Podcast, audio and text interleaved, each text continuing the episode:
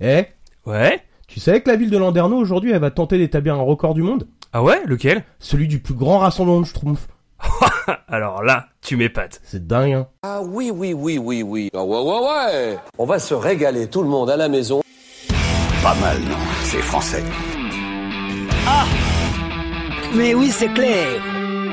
Il est superbe ton spermatozoïde, Jamie. C'est cela, oui, oui, oui.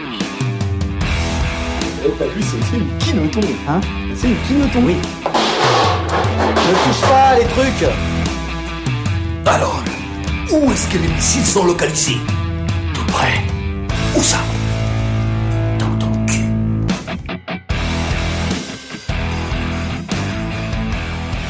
Bonjour, bonsoir, bonjour et bienvenue à toutes et à tous dans Ton Culture, l'émission qui va au fond des choses. Je suis Sam et je suis accompagné de mon camarade surnommé le maître du tableau Excel, que dis-je, le pourfendeur de l'Imperium of Man, que dis-je, le maître des jeux de mots souvent drôles, parfois bidons, le bien nommé Goth. Hello Sam. Ça va? Oh écoute, ça va pas trop mal. T'as passé une bonne semaine? Ouais, franchement ouais. Ok. Parfaite forme. Parfait. Nous avions dans notre première émission parlé du luxe et des licornes, sujet ô combien fascinant qui, et la science le prouve, ne vous avait pas laissé indifférent. Nous tenons tout particulièrement à remercier Maman, qui à elle seule a contribué à la moitié des écoutes. Euh ouais, c'est à peu près ça ouais. À peu près, ouais. Nous vous avions laissé la dernière fois sur un suspense franchement racoleur mais assumé, qui je suis sûr vous a tous fait trépigner d'impatience. Et puis si c'est pas le cas, bah soyez sympas et écoutez quand même. Merci à vous. Donc nous revoilà, prêts à dire plein de trucs sur des trucs.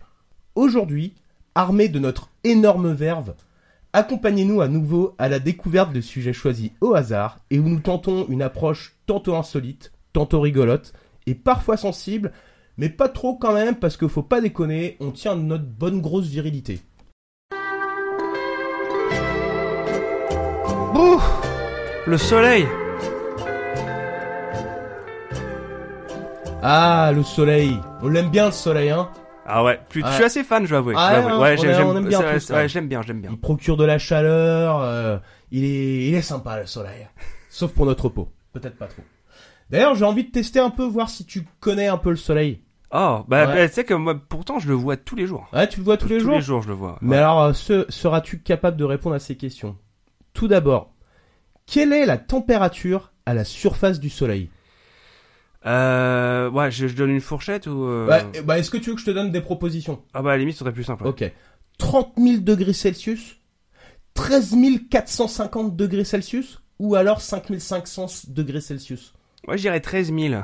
Et tu as faux Ah. C'était 5500 degrés Celsius. Oh la vache, ah, je Ouais. suis presque déçu là, tu vois. Bah ouais, a un Ouais, peu ouais, ouais, ouais, ouais, ouais. petite nature un peu je trouve. Euh, deuxième question. Combien de, de temps pardon faut-il à la lumière du soleil pour nous, pour nous parvenir? 8 secondes 8 heures ou 8 minutes? Euh, je dirais c'est 8 secondes. Et c'est encore une mauvaise réponse. Ah, comme quoi, on avait, on s'était pas concerté avant. c'est 8 minutes. Euh, dernière question pour toi. Depuis quand le soleil s'est-il formé? 78 millions d'années? 4,6 milliards d'années? Ou 45 milliards d'années? Allez, tout ça que je vais pas prendre de risque. 45 milliards.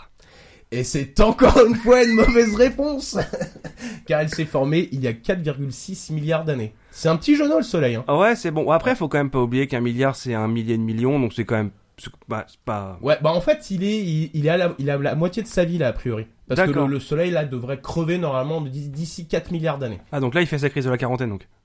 Bah à peu près ouais. Ouais, c'est- ouais, Si on se base sur le- l'espérance de vie moyenne euh, du français moyen, euh, voilà quoi. Donc clairement ce qu'on peut voir par rapport à ça, c'est que le soleil c'est un peu le patron du système solaire quoi.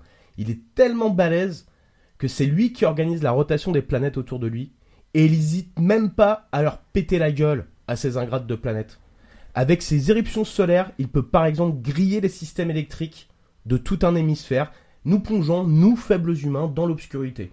C'est tellement le patron d'ailleurs que le jour où il casse, bah tout le monde en pâtira. C'est comme un peu, tu vois, ce, je sais pas si tu vois, ce mec cool en soirée, tu vois, que tout le monde adore, il est chaleureux, il est, tu sais, il fait des bonnes blagues et tout. Et sauf que, bah, en fait, avant de partir, il aura chié dans le radiateur, le bâtard. et au final, tu te dis, euh, ouais, il était sympa au début, mais c'est quand même pas un peu un connard, en fait. Ouais, c'est fier, c'est un peu le mec que t'invites qu'une seule fois, quoi. Bah voilà, c'est ouais, ça. ouais. C'est ça. Et donc, par rapport à cette analogie, à cette analogie pardon, complètement pétée, euh, j'ai envie de prendre le, contre, le contre-pied du, euh, du soleil qui, qui procure de la chaleur et tout ça, et je vais plutôt parler en fait du manque de soleil. D'accord. Bah, étant donné que, et d'ailleurs, c'est un détail qui est quand même assez important, nous habitons tous les deux à Dublin, en Irlande, Effectivement. et Dieu sait que nous, l'absence de soleil, on sait ce que ça veut dire. Ah, on connaît. on ah connaît. ouais, on connaît, on connaît. Hein, on le voit que trois fois par an. c'est ça. Donc pour mon premier, euh, pour mon premier exemple de manque de soleil, je vais parler en fait d'un d'une série de tweets publiés Oh, dans alors le... là, tu mets pas de... Toi, Ah. tu, toi, tu vas sur Twitter? Effectivement. Alors en fait non, j'ai pas j'ai pas connu ce cette sé- ce, ce compte Twitter euh, via via Twitter, je l'ai connu via euh, comment euh, YouTube et un YouTuber qui s'appelle Nexpo et qui s'amuse à dénicher des, des sujets un peu euh, flippants de, de créateurs de ARG notamment. Est-ce que tu vois ce que c'est les Alors, ARG Pas du tout, là. c'est les alternate reality games, donc les jeux en réalité alternée en gros, à réalité alternative, où en gros on s'inspire de du monde réel, donc dans des médias souvent basés sur internet, donc que ce soit Twitter, mais t'as même ça sur Instagram, tu peux avoir ça sur TikTok aussi, euh, tout ça, et euh, c'est des jeux de rôle en gros. Souvent on propose euh, on propose même au, public de participer. Et donc cette série de ce, compte Twitter c'est est appelé The Sun Has Vanished, ce qui veut dire donc le, le soleil a disparu. Et en fait, euh, tout a commencé en 2018 quand euh, le, le créateur du compte publia un tweet assez inquiétant en disant à tout le monde Eh les gars, vous avez vu, le soleil a disparu. Et, euh, Il y a de quoi être un petit peu frappé. et, et c'était annoncé en plus ouais de, de façon très premier degré. Et ça a même un peu fait flipper les gens parce que les gens étaient là mais quoi mais qu'est-ce que tu racontes et tout n'importe quoi. Ah Ouais, non, mais c'est parce que ça, c'est les gens, ils sont tellement sur leur téléphone, ils auraient pu regarder dehors, ils auraient pu voir que le soleil est toujours là. Ah ouais, mais c'est ça. Ouais, c'est comme regarder euh, quel temps il fait-il aujourd'hui sur ton téléphone. alors si Ah, mais m'en le parle pas, m'en parle Ah, mais pas. voilà, mais Et ça, voilà, c'était la première minute boomer. Vas-y, je t'en prie. Exactement. Et donc cette série de tweets raconte l'expérience d'une personne inconnue qui constate que le soleil a disparu. Ces messages vont raconter ses aventures dans ce monde pourtant familier qui est le nôtre, mais qui devient inquiétant et oppressant du fait que le soleil ait disparu. Servant de mise en place à un danger plus grave encore, l'invasion de la Terre par une entité uniquement aperçue qui traque les humains. Dans ce cas-là, on imagine que la disparition du soleil est liée à une stratégie mise en place par ces entités pour déstabiliser les humains, pour mieux les envahir et ainsi pouvoir leur implanter une sonde anale.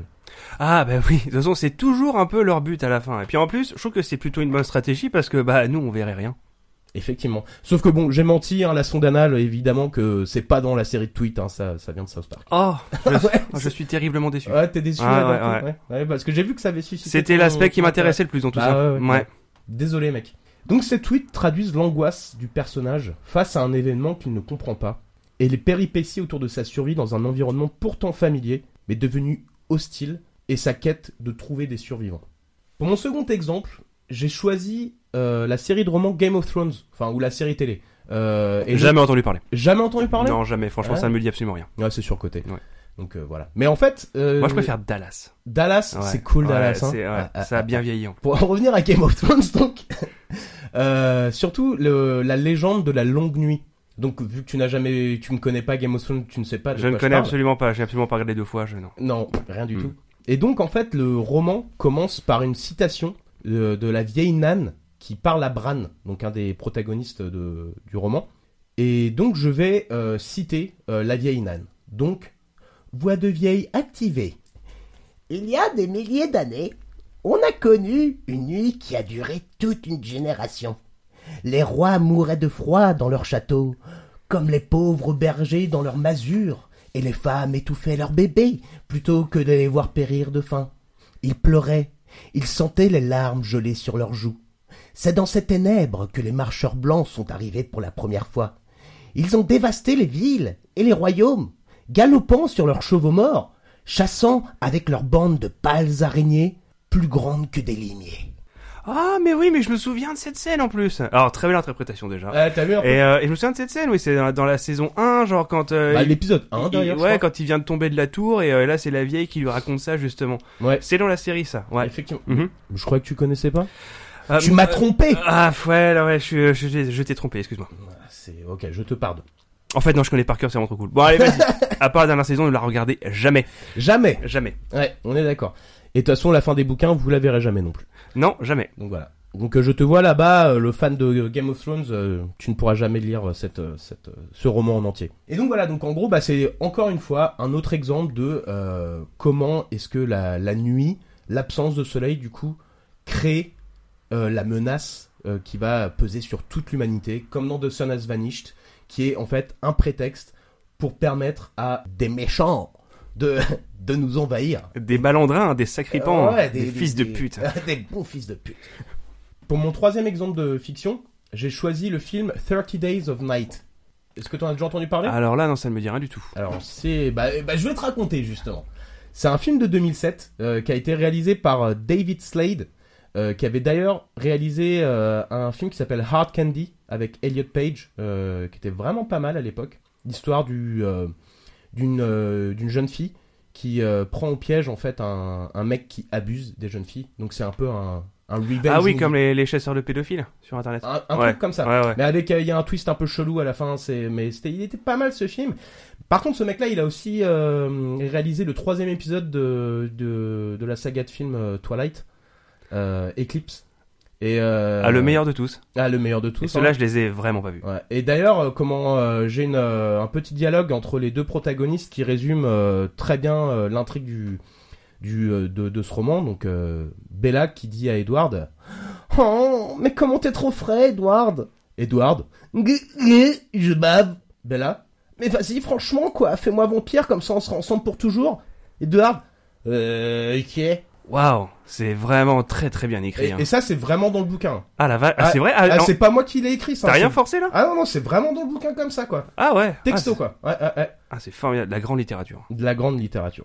Donc pour en revenir à 30 Days of Night, l'intrigue en fait se passe dans la ville de Barrow en Alaska et dont les habitants préparent l'arrivée de cette période de l'année où le soleil n'apparaît pas pendant 30 jours. D'où le titre du film, 30 Days of Night. Très Alors- malin, astucieux. Hey Alors qu'une certaine inquiétude mêlée de lassitude s'installe à l'idée de vivre pendant aussi longtemps dans la pénombre, la ville se retrouve vite confrontée à un danger mortel, l'arrivée d'une bande de vampires, qui vont profiter de ces 30 jours de nuit pour faire un massacre. Ah bah pour eux c'est Byzance. Ah bah... Ah, ouais. c'est génial. Mais d'ailleurs, pourquoi est-ce que les, les vampires, ils vont en Europe euh, Ouais, pourquoi pourquoi, ils restent pas dans les régions polaires Bah oui, Bah ouais. ils sont cons. Enfin bon, on n'est pas vampires. on- Bah ouais, on peut pas comprendre. eux. Non mais non, puis on va pas s'identifier non plus. C'est vrai, c'est Ouais. vrai, c'est- c'est Mm. vrai. Mm, mm. Et donc partant du postulat de cette, euh, de cette partie de la vie des habitants de cette ville, qui nous confronte pourtant à un événement euh, insolite, mais banal pour eux, donc à cet événement-là s'ajoute l'arrivée de vampires ultra violents et bestiaux. D'ailleurs, dans le film, ils ont à moitié des têtes, des tronches euh, presque animales de requins, et ils sont vraiment ultra violents. Quoi. Il, y a, il y a quelques scènes où, qui sont assez, assez très violentes, où il y a du sang partout, il y a des membres arrachés. Ah, tout c'est, ce que j'aime. Ouais, bah oui, bah on adore ça. Vraiment très loin finalement de, de l'image romantique de vampire à la Bram Stoker ou Twilight. Romantique, c'est bien le terme. sait pas ce qui lui est arrivé à ce David Slade, mais euh, je sais pas, il a dû, euh, je sais pas, je, je, je ne veux- Moi j'ai une petite, euh, j'ai une petite, je sais peut-être ce que c'est parce que c'est c'est l'argent peut-être. Ah Ouais, je pense que ça va être ça. Ouais. Ouais, Mm. pff, tu médis mon gars. Ce film ajoute à l'horreur à une situation déjà déstabilisante pour la plupart des humains, qui ne connaîtront jamais ces longues nuits polaires, mais où pourtant les personnages du film y sont habitués. Dans une situation qui semble maîtrisée, les protagonistes vont se retrouver confrontés à une menace mortelle pendant un long mois dans l'attente de l'aube. Pour mon dernier exemple, on revient dans le monde réel. Oh arrête, Et- j'ai peur. Ouais. Non mais en vrai ça fait flipper parce que t'as déjà parlé- entendu parler de l'âge glaciaire qui a débuté en 536 après Jésus-Christ? Après Jésus-Christ? Ouais. Euh, Je savais pas qu'il y en avait eu. Hein. Bah c'était euh, c'est quelque chose qui a été découvert en fait euh, il y a assez peu de temps euh, dans un article paru en 2018 dans la revue Science. Un professeur d'Harvard qui est historien, Michael Mac- McCormick, considère l'année 536 comme étant la pire année pour vivre. Dans le titre, dans, dans le texte, Worst Year to be Alive. Car l'hémisphère nord a connu une baisse de température conséquente due à un manque d'ensoleillement. Et c'est vrai. Ce phénomène avait été même rapporté à l'époque par Procopius, Procopius Ah mais oui, parce que là on est à l'époque, on est à l'époque. euh, à la fin de l'Empire romain, quoi. en gros, Ouais, c'est ça, c'est l'Empire romain d'Occident, enfin les, euh, les Gallo-Romains, c'est ça. Donc ce mec là, Procopius, qui était un historien byzantin, constata dans sa région une baisse durable de la température, mais des rapports similaires avaient déjà été faits également en Irlande et on en a même retrouvé en Chine. Ah tiens, comme par hasard en Irlande. Comme on parle de par température polaire, on pense à l'Irlande. Ah tout de ben suite. voilà, Ah tout de ouais, suite, voilà, hein. tout- Ouais, ouais, les clichés quoi. Ah, non, vraiment quoi. Ouais. Et euh, pour euh, pour étayer en fait son étude, euh, il est il s'est rendu avec une équipe donc dans les glaciers alpins où il a constaté que cette chute de température a coïncidé en fait avec l'éruption d'un volcan en Islande à la même époque qui crée qui créa ainsi un voile dans l'atmosphère reflétant les rayons du soleil et ainsi refroidissant la surface de la Terre. Est-ce que tu as le nom de ce volcan? Le Hubble Hubble Hubble. Ah ouais, c'est celui-là même. je l'ai pas trouvé. Ouais, c'est c'est pas les les ya faya les ya faya la yo j'ai bon, tu vois lequel? T'es celui qui celui qui avait mis le bordel en 2010. Voilà, ce, ce- ce- voilà. Euh, je sais pas si c'est celui-là mais on va dire que oui. On va dire que oui. Allez, allez, on est des fous. Ouais, voilà. Donc il est, euh, il est supposé que d'ailleurs que son influence, bon, supposé, pas prouvé, mais fortement quand même supposé que son influence était telle que selon, bah, selon l'étude de ce euh, Michael McCormick, il aurait facilité la prolifération de l'épidémie de peste en Europe, aurait également créé de nombreux mouvements de population et aurait transformé durablement les sociétés. Donc on peut par exemple penser à l'invasion de l'Europe par les Huns, qui tombe à peu près à la même époque, la chute de l'Empire romain et l'émergence des sociétés féodales du Moyen Âge. Tout ça à cause d'une ère glaciaire? Et ouais, parce que c'est c'est vraiment les euh, il est selon certains rapports les, les températures auraient chuté de 1,5 à 2,5 degrés. Ce qui est quand même pas mal quoi. Ah mais au Pour les- global du coup quoi, vraiment Ouais, euh, pour les cultures et puis euh, et puis ouais pour les euh, pour la santé des, des gens quoi. Ah ouais, là, et ouais. donc l'hémisphère nord durant cette période-là aurait vécu dans une semi-pénombre, ce qui est ce qui est assez flippant en soi. Ouais, effectivement, non, c'est-à-dire qu'en gros pendant donc pendant donc littéralement une année, ils ont vécu dans Bloodborne. Ouais, Ouais, c'est Ouais. à peu près, Ouais, c'est à peu un an près et ça. demi ouais. à peu près ça a duré. Ah la vache. Ouais. Mais euh, même ça aurait eu des répercussions. Il y aurait eu encore euh, un autre bordel derrière parce que d'autres volcans auraient aussi pété un peu plus tard. Genre ils attendaient leur tour. Ouais, bon allez, ça. vas-y toi, nous on arrive après. Tu vois, donc, en bien. gros, euh, ce serait une période qui irait de 536 jusqu'à 560. Ah Donc, quand ouais. même 24 ans de. Ah ouais, ouais, c'est ça. bonne grosse Ah. quoi. Ah ouais, d'accord, ouais. Ouais. Ouais. Le good time to be alive. Et pour conclure, je dirais que le soleil, c'est chouette.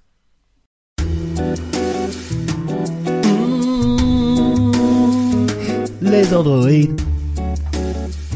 Eh bien, c'est donc à mon tour. Euh, je vais donc vous parler d'un sujet qui plaira particulièrement aux possesseurs d'iPhone. Je veux bien sûr parler des androïdes. Alors, on va déjà commencer par définir qu'est-ce que qu'est-ce que qu'est-ce qu'un androïde d'après sa définition. Donc l'adjectif androïde du grec andros.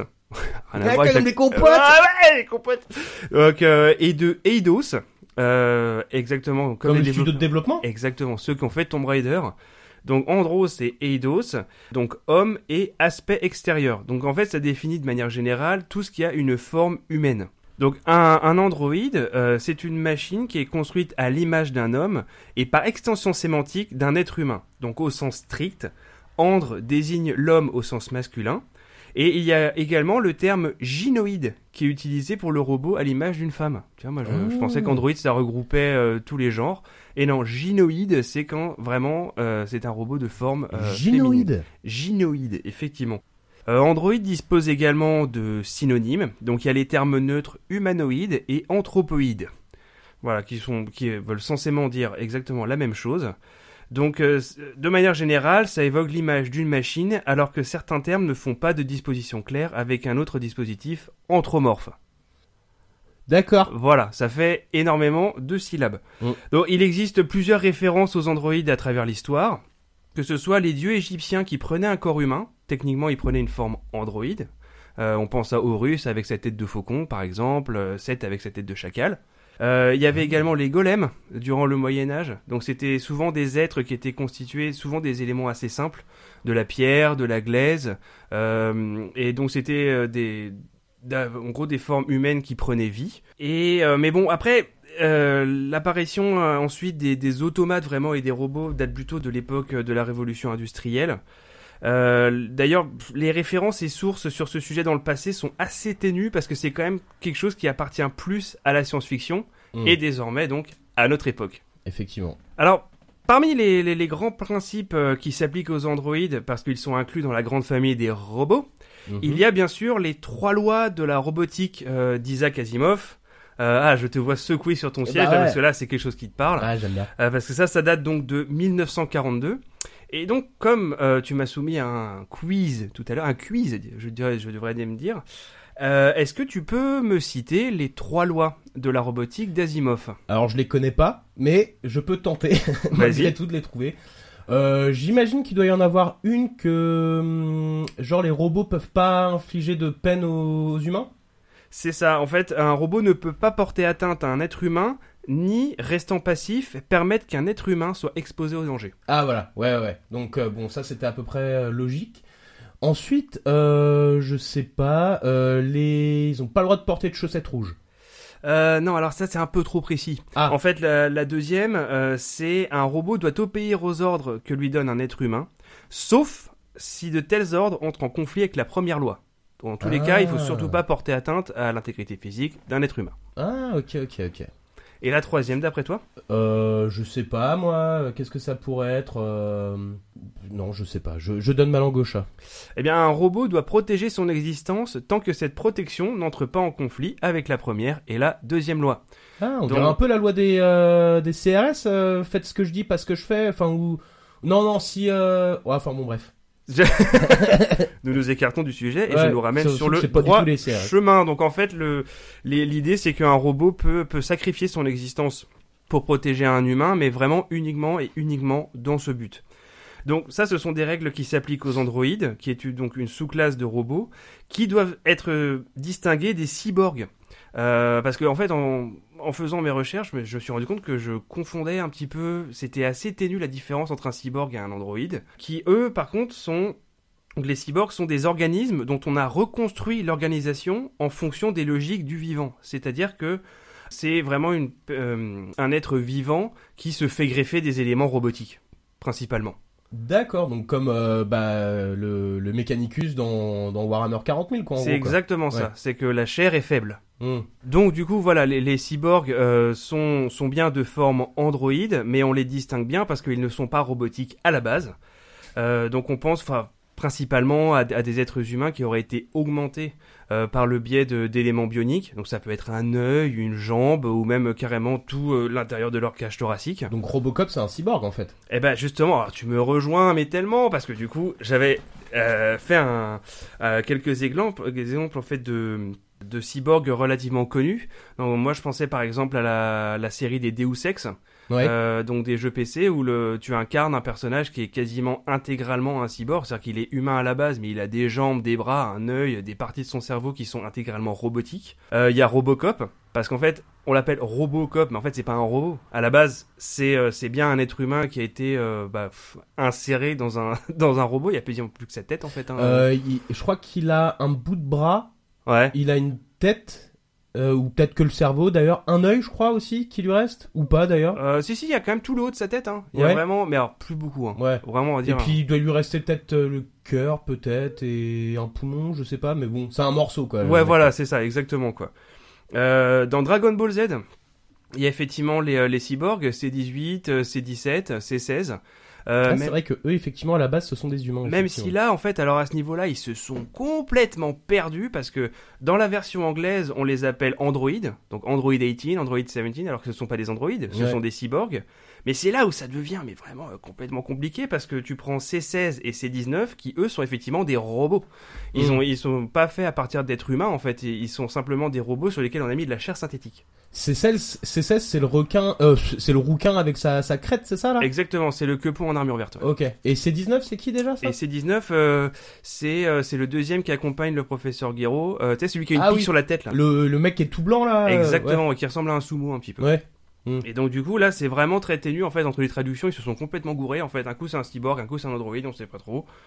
Et le, dernier cyborg que j'ai envie de citer là c'est parce que ça fait partie de mes recommandations euh, il y a le héros euh, de l'extension Far Cry euh, Blood Dragon qui est à mon sens le meilleur DLC de l'univers et des galaxies où tu incarnes un cyber commando qui s'appelle Rex Power Colt Euh, et qui effectivement, lui, à la base, est un, être humain euh, blessé durant une guerre et qui se retrouve avec un œil cybernétique, euh, un bras cybernétique. et je ne peux que vous le conseiller.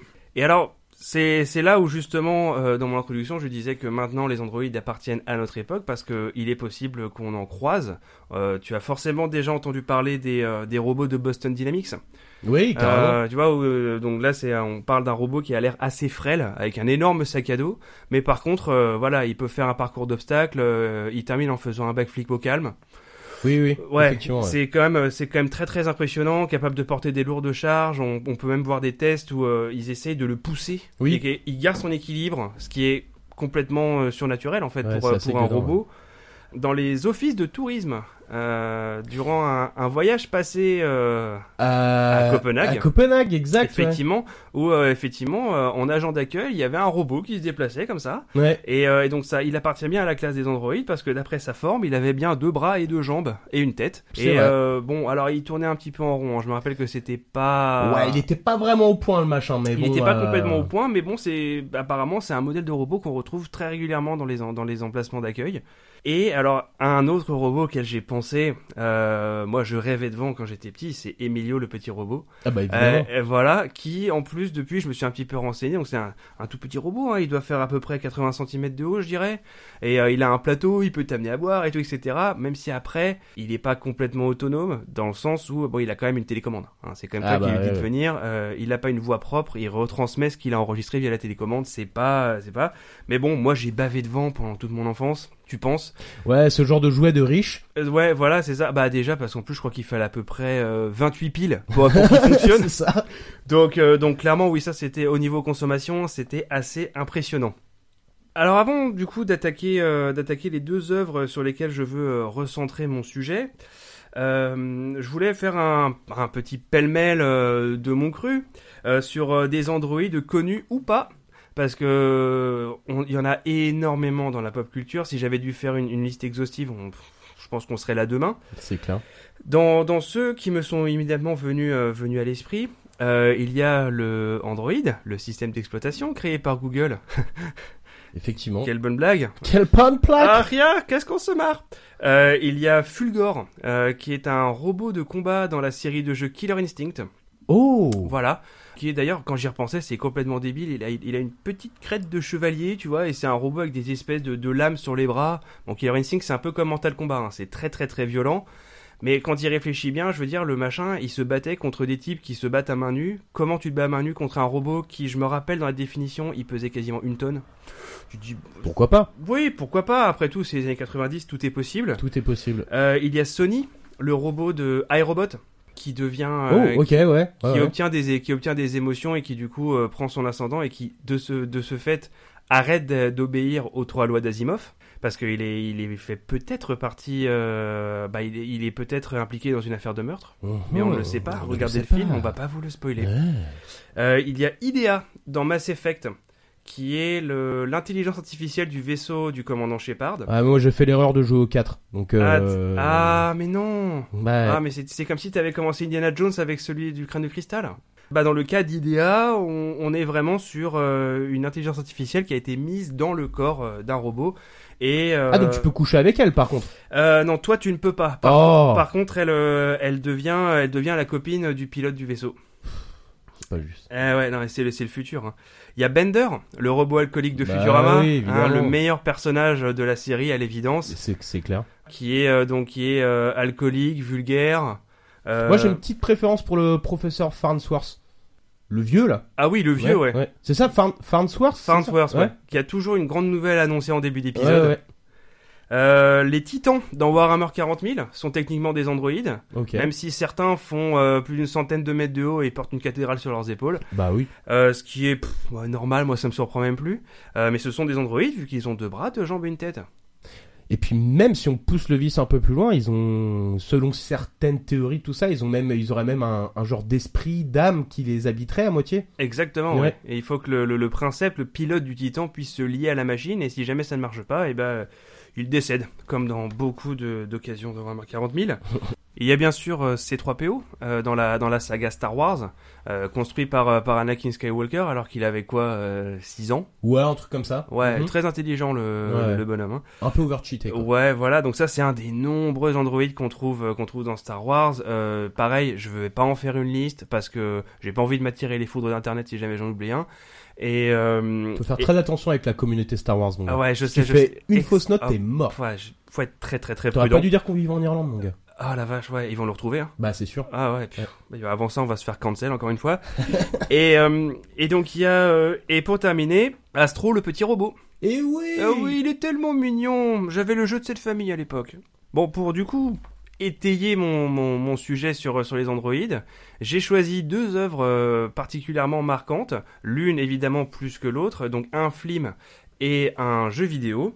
Euh, le film que j'ai choisi, c'est Terminator 2, le jugement dernier, qui est sorti donc à la suite du premier Terminator euh, Mais en c'est 84. pas vrai Eh mais si, parce qu'en fait il y en avait un avant. Oh non. Ah c'est un truc de fou. Putain. Donc il est sorti en 1984, qui raconte euh, les aventures de Sarah Connor, la mère de celui qui va organiser la résistance euh, durant la guerre contre, contre les robots euh, dans le futur. Et donc ça se passe en 1984, et pour éviter que du coup cette résistance s'organise, Skynet, l'intelligence artificielle maléfique qui a pris le contrôle de la Terre et mené à sa quasi totale destruction, envoie donc un robot, un Terminator, qui va la traquer inlassablement durant tout le film. Donc c'est, on peut dire, une sorte de film, un peu comme un slasher. C'est-à-dire qu'elle est, elle est poursuivie pendant tout le film par cette machine qui est absolument inarrêtable. Ouais. Et, et donc c'est là où ça change énormément avec euh, Terminator 2 qui lui a une autre euh, un petit peu un- une autre manière d'aborder les choses qui lui est sorti en 1991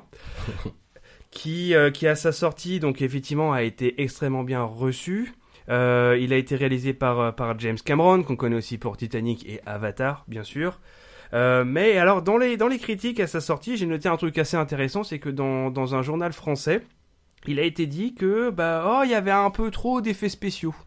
Euh, Ah bon C'est-à-dire que ça a été salué la plupart du temps comme quoi c'était extrêmement novateur, notamment avec les effets de métal liquide et tout ça.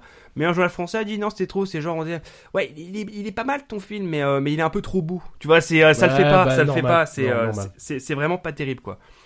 Donc là on se retrouve donc en 91. Dans, dans le futur, la guerre contre les machines fait toujours rage.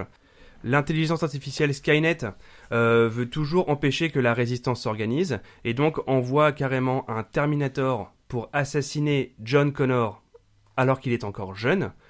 Et pour contrer ça, John Connor lui-même, dans le futur, envoie un autre Terminator pour le défendre. Donc là, on parle de Mmh. gros combats de robots pendant, pendant tout le film. C'est particulièrement, particulièrement bien mené. Donc on a toujours euh, Schwarzenegger dans le, rôle, dans le rôle du Terminator qui est censé protéger John Connor. Et Robert Patrick qui joue le Terminator euh, en métal liquide qui va le poursuivre inlassablement pendant tout le film. Et ce qui est surtout bah, particulièrement, particulièrement bien amené, c'est euh, comment ils arrivent à placer ça dans le moment présent. C'est-à-dire qu'il y a notamment une scène moi qui m'avait énormément frappé où quand Sarah Connor rêve du moment où le fameux Judgment Day Ah, c'est arrive. clair. Donc c'est ce moment particulier où les militaires décident de laisser la main libre à l'intelligence artificielle Skynet, qui immédiatement, comme euh, un instinct de survie, va lancer l'intégralité des bombes thermonucléaires dont dispose l'arsenal américain sur l'ensemble de la planète. Parce que évidemment, si elle veut prendre le pouvoir, il faut que tous les humains meurent. Donc, durant cet événement, des millions et des millions de gens sont morts sur le coup. Et dans son rêve, elle voit clairement, c'est une scène particulièrement prenante où elle, elle est dans un jardin d'enfants. Ouais. Tout se passe bien, rien n'a l'air de, de se passer bizarrement, et on entend quelques détonations. Et elle se retrouve littéralement pris dans le souffle d'une bombe nucléaire qui est absolument terrifiant. C'est-à-dire Ouais. qu'elle elle est accrochée à des, euh, à des grillages et elle se retrouve à l'état de squelette complètement vaporisé par, euh, par Ouais, l'explosion. Je pense que ça, c'est une scène que tout le monde, euh, dont, tout, dont tout le monde se souvient. Ah ouais, ouais, absolument. Ah ouais, non, c'est c'est vraiment. euh, Et donc, au, au, au niveau des androïdes en eux-mêmes, donc on retrouve euh, John Connor qui est protégé par, euh, par Arnold Schwarzenegger, donc un Terminator techniquement qui est, qui est plus, plus ancien que Robert Patrick qui le poursuit. C'est le T800, lui, c'est C'est le ça T800 Ouais. et qui est poursuivi par un T1000, donc qui est forcément beaucoup plus avancé. Et on voit tout au long du film euh, un, un lien qui se crée entre, entre ce gamin et ce robot qui techniquement est juste programmé pour faire quelque chose. Et donc constamment, il essaye de, de, de lui apprendre à comment devenir un peu plus humain. Comment... Mm, mm, Sauf que, bah, évidemment, ça, ça ne fonctionne pas au début. Parce que même quand il essaye de, de le rendre un, un peu plus humain en, en, en lui apprenant à jurer, par exemple, bon, bah là, t'as Schwarzenegger qui fait ta gueule, sac à merde. Forcément, c'est c'est euh, c'est assez difficile. Et, euh, et donc ça, ça prouve bien en fait que de toute façon les, les, les machines ne sont pas euh, censées avoir une âme parce qu'à partir de ce moment-là, bah elles deviendraient euh, l'égale des humains et donc on, perdrait notre contrôle sur eux. Et c'est bien et c'est bien ce qui s'est passé donc dans Terminator, Skynet, immédiatement qu'est-ce qu'elle a fait? Elle a pris le pouvoir. Donc je ne peux que vous inciter à voir ce film si vous l'avez pas déjà vu. Moi j'ai eu la chance énorme de le revoir au cinéma euh, il y a quelques années, il y avait une, repro- une reprojection. C'est un film qui a extrêmement bien vieilli. Franchement, on pourrait croire qu'il est sorti durant ces, ces 20 dernières années. Et le, prin- le principal attrait aussi de, des Terminator, et ça c'est ça que je trouve qui est, qui est particulièrement euh, terrifiant, euh, dans le sens euh, de... On, on sait que c'est une machine inarrêtable, c'est-à-dire que lui ne s'arrêtera pas. Si Ah jamais bah, t'es poursuivi par un... tant que sa mission est pas remplie, Tant que sa mission n'est pas remplie, c'est-à-dire que lui ne s'essouffle pas, lui ne dort pas, lui ne voilà, et surtout même euh, d'une manière générale, et je pense que c'est ça qui les rend aussi terrifiants, c'est que il y a une scène particulièrement euh, connue euh, qui elle date de, euh, c'est à la fin de Terminator 1 et on la voit également dans le 2 où on voit donc vraiment le robot, donc l'armature du Terminator, avec ses Mmh. yeux rouges qui est dans des flammes, et on voit il a cette espèce de sourire qui, a- qui est complètement maléfique, Ouais, alors qu'en fait alors qu'il ne l'est pas du tout. Il a juste une forme, il a, il a une forme de visage humain. Mais comme c'est un robot qui a pas d'expression, qui a pas, Mm. ça le rend tout de suite immédiatement terrifiant. Bah ouais, c'est clair, exactement. Mais moi, je trouve que personnellement, le meilleur caméo de Terminator euh, qui ait jamais été fait, c'est pas les références euh, dans les films, dans d'autres films SF et tout ça, c'est dans la Cité de la Peur. Où tu sais, à un moment, ils sont à l'hôtel Martinez, là, à Nice, à Cannes, oui et t'as, euh, t'as, t'as Terminator qui frappe à la porte, il fait Sarah Connor. Et là, t'as Chantal Lobby qui fait non, non, euh, c'est la porte à côté. et puis après, en fond, t'en- en fond, t'entends Sarah Connor, oui, tout, tout. Et j'avais trouvé ça excellent. Référence parfaite. Euh, pour mon deuxième, euh, ma deuxième œuvre à analyser, euh, j'ai choisi un jeu vidéo qui est pas considéré comme un classique du genre, qui s'appelle Binary Domain. C'est un jeu dont c'est un, un cover shooter qui a été développé par Sega.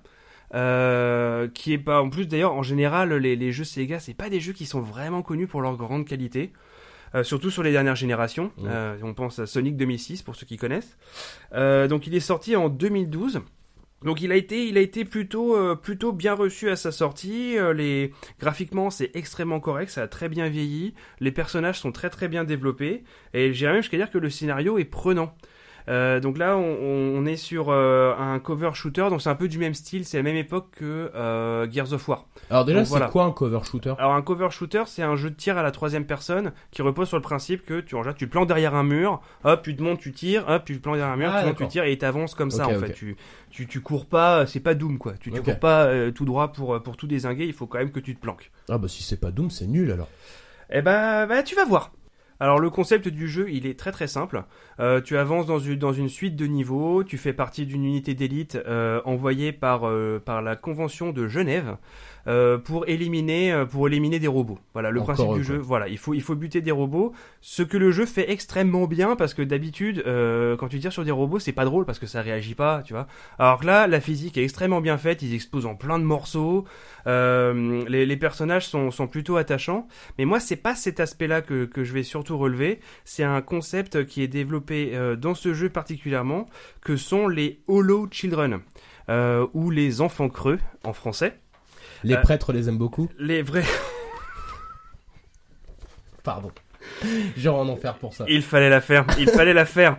Donc les, les Hollow Children en fait étaient à la base, euh, c'était des robots androïdes euh, avancés qui ont été produits au milieu du 21e siècle.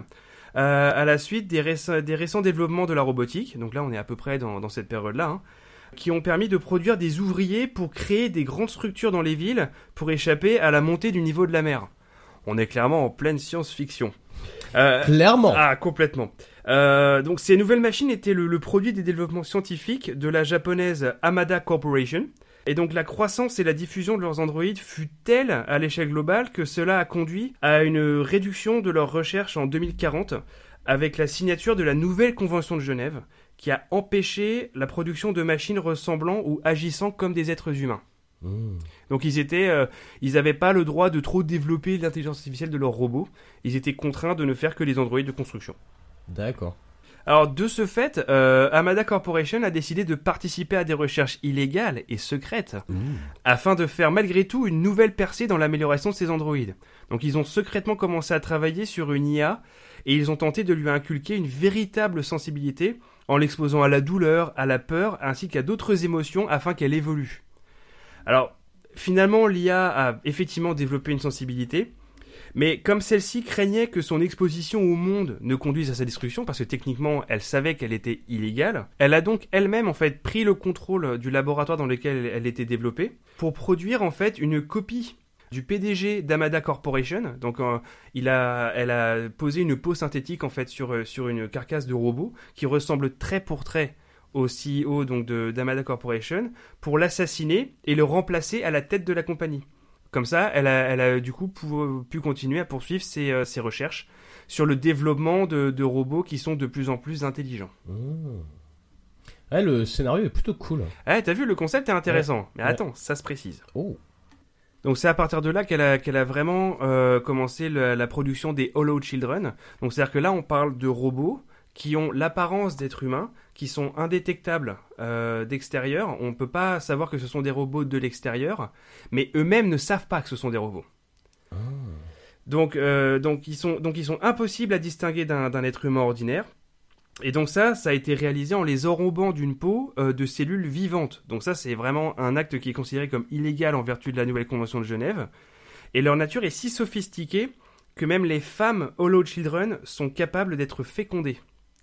Euh, par, Ah, euh, effectivement, par des, par des hommes humains et de porter du coup une progéniture hybride dont la vraie nature est complètement indétectable par des moyens technologiques. Donc vraiment à, à la fois euh, humain et avec tous les avantages d'être aussi une machine. Donc pas de maladie, longévité améliorée, ce genre de choses quoi. Donc ils avaient euh, donc euh, également une force supérieure, euh, ils, rés- ouais, ils résistaient à toutes les maladies. Mais alors le, le problème c'est que euh, du coup les Hollow Children posaient un vrai danger dans le sens où euh, bah, du coup ils s'intégraient dans la société, ils étaient absolument indétectables, dont le but c'est à terme de remplacer tous les êtres humains par, euh, par des machines. Voilà, Mais conspiration. de manière, dingue. voilà, de ma- ouais, mais ça, ça se fait sur le long terme. C'était Ouais, vraiment, ouais. c'était vraiment ça le plan. Il y a juste un, un simple détail, et ça, c'est une, c'est une des scènes les plus connues, euh, une des scènes les plus connues du jeu, euh, parce que toi, tu es, euh, tu es, euh, du coup, tu es à Tokyo, tu es en train d'investiguer des, euh, des cas de Low Children qui auraient été euh, repérés dans la ville. Et suite, suite aux informations qu'on t'a données, tu te rends dans le, dans le quartier qui est, qui est tenu par les Yakuza. Et et t'arrives sur, sur une scène où euh, t'as un mec qui s'est fait tabasser par des Yakuza parce que bah il leur devait de l'argent. Et les, les mecs l'ont tabassé tellement que ça lui a arraché une partie du visage. Et en voyant ça, bah là tu vois qu'en dessous, donc t'as la peau qui est tombée, il y a quand même du sang et tout. Mais tu vois que bah en dessous c'est un œil cybernétique, c'est voilà. Et donc la, la scène est particulièrement prenante parce que tu vois le mec qui est par terre, donc les, les yakuza sont un peu euh, sont légèrement frappés et lui il est là mais mais quoi? Qu'est-ce qu'il y a? Pourquoi vous me regardez comme ça? Qu'est- qu'est- Qu'est-ce qui se passe? Et, et donc à ce moment-là, euh, il y a un mec qui prend en photo, qui lui montre, euh, mais attends, mais regarde, t'as vu, enfin, c'est- dingue, T'as ta gueule mais t'as vu ta gueule, t'es une machine et tout. Et là, ce qui se passe, c'est que du coup, euh, le mec perd complètement pied. Il ne se rend pas compte parce que pour lui, on lui a implanté des souvenirs, on lui a implanté- il est persuadé qu'il est un être humain, mais il n'en est pas un. Et donc là, c'est euh, le meltdown complet. euh, il pète un câble et il se suicide parce qu'il ne peut pas. C'est, imagine le choc. Bah oui, c'est clair. Tu vois, on t'annonce d'un coup, en fait, tu n'es qu'une machine. Mais ce que tu dis là, c'est marrant parce que pour en revenir à Terminator euh, le 4, le comment il s'appelle Renaissance, c'est ça? Ouais. Avec euh, Christian Bale. Ouais, c'est ça. Bah le comment il s'appelle cet acteur? Sam Worthington qui est dans Avatar aussi d'ailleurs. Euh, bah lui c'est exactement ça ce personnage, c'est qu'au début du film, il pense qu'il est humain jusqu'à ce qu'en fait il tombe sur une mine, je crois, aux, Oui, aux- aux oui. alentours d'un camp de ouais, résistance. effectivement, ouais. Et ouais. en fait, quand il se, re- il se réveille, il est enchaîné par la résistance. Et en fait, tu vois que bah, il a plein de parties du corps qui sont euh, bah, complètement arrachées. Et en fait, en dessous de lui, en dessous de sa peau organique, parce qu'il a une peau organique, en fait, c'est un robot, quoi. Enfin, un, un androïde. Enfin, bon. Bref. C'est- c'est- tu sais mieux. Et- effectivement. Et là, et donc, effectivement, bah, de, de la même manière, il pète un plomb tout de suite. Bah. Imagine, toi, tu, t'es- tu regardes et tu te rends compte que, bah, en fait, tout ce que tu croyais, tout ce que tu croyais être, en fait, c'est complètement faux. Tu Ouais. n'es juste qu'un qu'un être fabriqué, quoi. Mm. C'est euh, c'est absolument, euh, c'est absolument terrifiant, quoi. C'est dégueulasse. C'est c'est vraiment vraiment dégueulasse. Euh, pour terminer sur ce truc-là, euh, Binary Domain, si vous le si vous le croisez, je ne peux que vous le conseiller. C'est vraiment du fun. C'est un très très très bon jeu qui mériterait d'être vachement plus connu. Alors pour conclure, euh, j'ai bien conscience que c'est un sujet très très vaste avec de nombreuses références possibles. Par conséquent, je m'excuse de ne pas avoir pu aborder certains aspects passionnants, Euh, comme notamment un article que j'ai vu sur euh, l'émergence des robots sexuels ultra réalistes au Japon. Je pense qu'à l'évidence, ça intéresserait absolument personne, euh, à part le fait qu'ils sont extrêmement bien pourvus. Et voilà, merci d'avoir passé ce moment avec nous dans ton culture. Euh, nous essaierons de faire des uploads très très réguliers et de nous améliorer constamment dans la qualité de nos les deux émissions. semaines. Ah ouais, à peu près, ouais. On C'est va à peu près ce essayer toutes ouais. les deux semaines. On va essayer. C'est le projet. Et donc si, euh, si cet épisode vous a plu, surtout n'hésitez pas à vous abonner sur, euh, sur votre plateforme d'écoute préférée. Euh, Mettez-nous 5 étoiles parce que je pense pas qu'on mérite moins.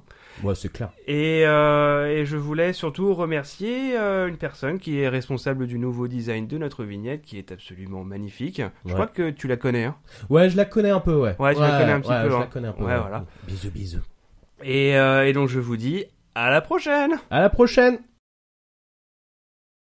Le sort de la Terre va dépendre de vous.